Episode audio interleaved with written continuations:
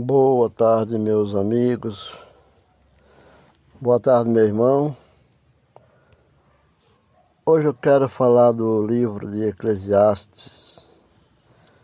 Eclesiastes, no capítulo 12, que diz: Lembra-te do teu Criador, lembra-te do teu Criador nos dias de, da tua juventude,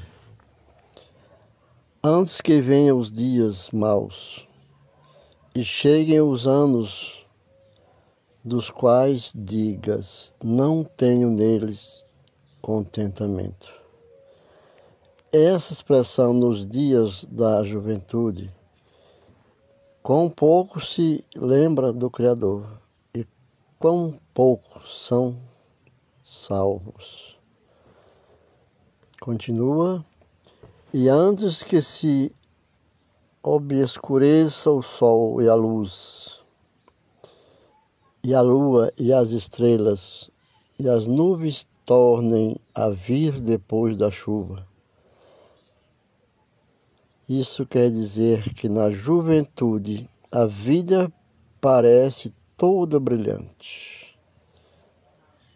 A vida brilha na juventude se houver chuva, os raios do sol com rapidez a seguem, mas não é assim na velhice. A velhice é o contrário de tudo isso. As nuvens logo retornam depois da chuva, do mesmo modo que a mente perde o seu poder de recuperação e alegria.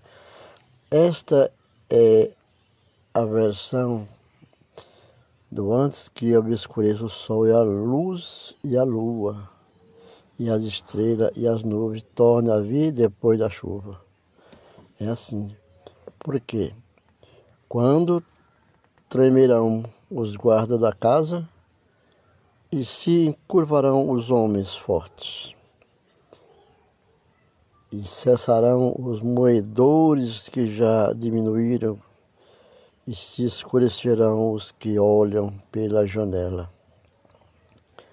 Nessa, nessa frase aqui está dizendo que, mais uma vez, na Bíblia, que é a casa, é figura do corpo humano. A Bíblia é a casa de Deus. Nosso corpo é o templo do Senhor. E o livro continua no verso 4: E as portas de fora se fecharão, pelo ruído do som do moedor, e se levantará a voz das aves, e todas as filhas da música serão humilhadas. Nesse trecho aqui do versículo 4, está explicando, o profeta está explicando aqui que o chiado de uma ave causa um susto nos velhos. O barulho de uma, de uma ave causa, causa susto num velho. O poder de distinguir a música, a melodia, se perde. O idoso, o velho, não tem mais essa captação o valor para escalar ou até para andar é impedido, cansado. O cabelo se torna grisalho. Nós dizemos os cabelos brancos. A carga mais leve chega a ser um peso insuperável. Nesse trecho do capítulo, está bem claro quando diz que o livro de Eclesiastes é um livro que data do período de 450 e, 400, e 180 a.C. Do ano de Cristo, 180 ao 450, né? Nós falamos da era antes de Cristo. 450 e 180. E é da tradição de autobiografias míticas do Oriente Médio, do Oriente Médio, na qual um personagem descrevendo a si, a si próprio como um rei. E esse personagem é, o, é como se fosse o autor de Eclesiastes.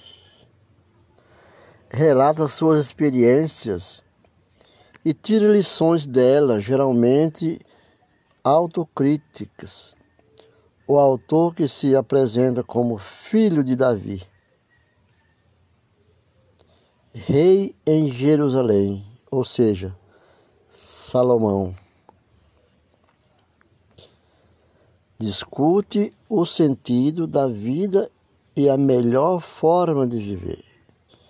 Ele proclama que todas, nas, todas as ações, todas as ações de um homem ou do homem são inerentemente revel um termo que significa vã ou fúteis, um rével.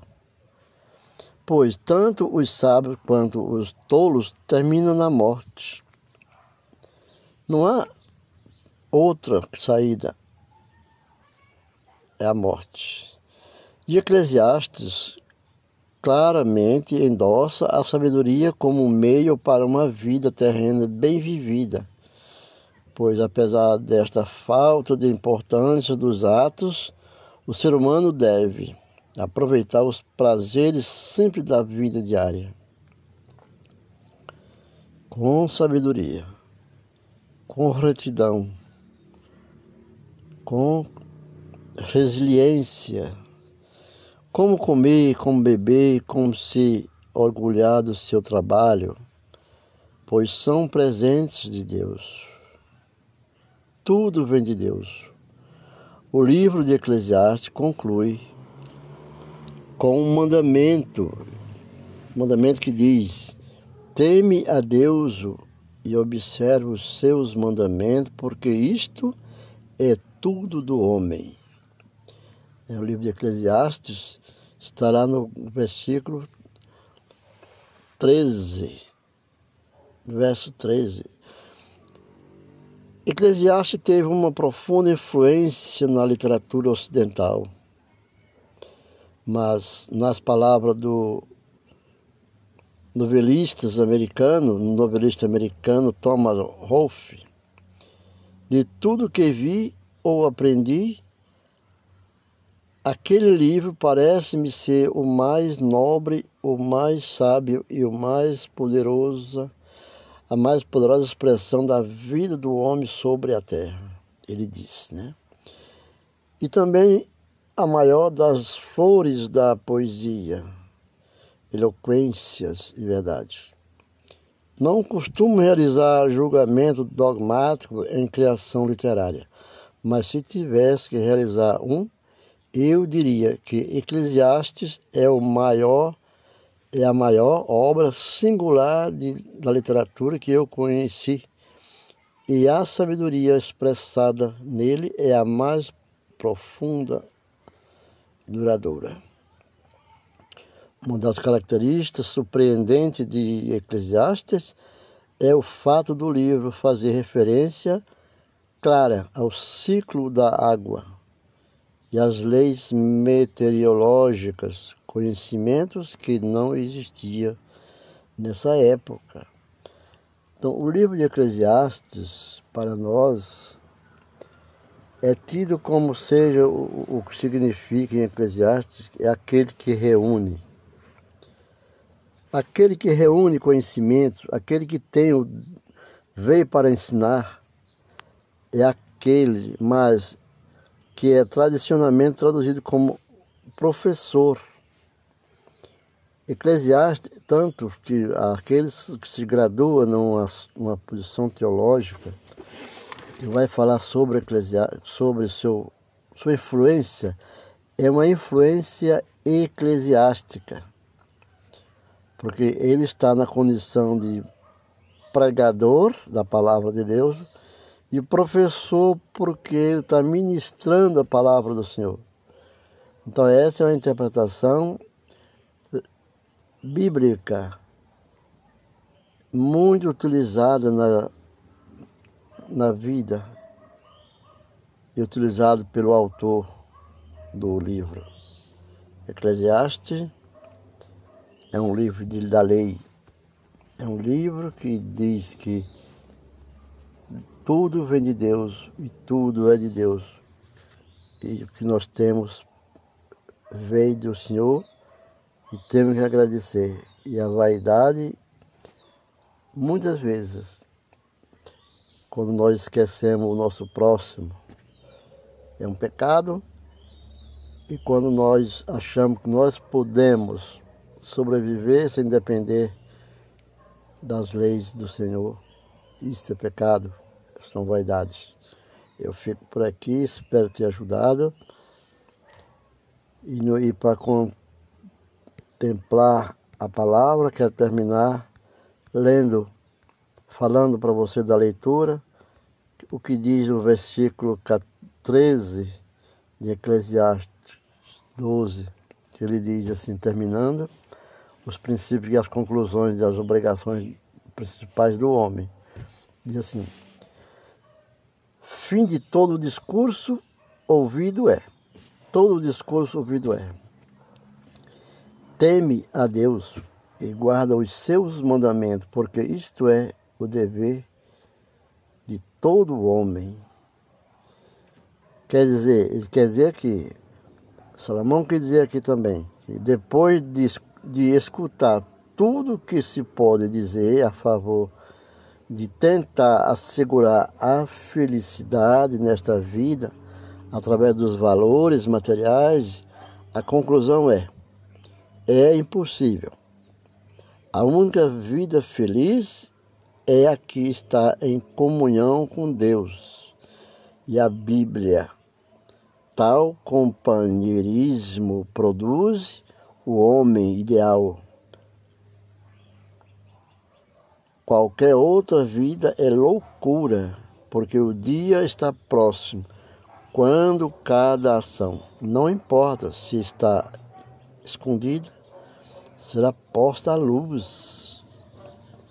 Não importa que esteja escondida, tudo é posto à luz, incansável do trono de Deus, e julgada, a menos que seja limpo e coberto pelo sangue do Cordeiro. Como está escrito em 1 João, em 1 João 1, 7. Espero ter contribuído na Academia Bíblica e Teológica. Assiste nosso podcast nas, redes, nas plataformas de áudio e na rede social. Fica, fica com Deus. Espero encontrá-la novamente. Nós se encontramos através da palavra do Senhor quando se dirigir a nós, como o, o Senhor é todo poderoso. Fique com Deus e até a próxima.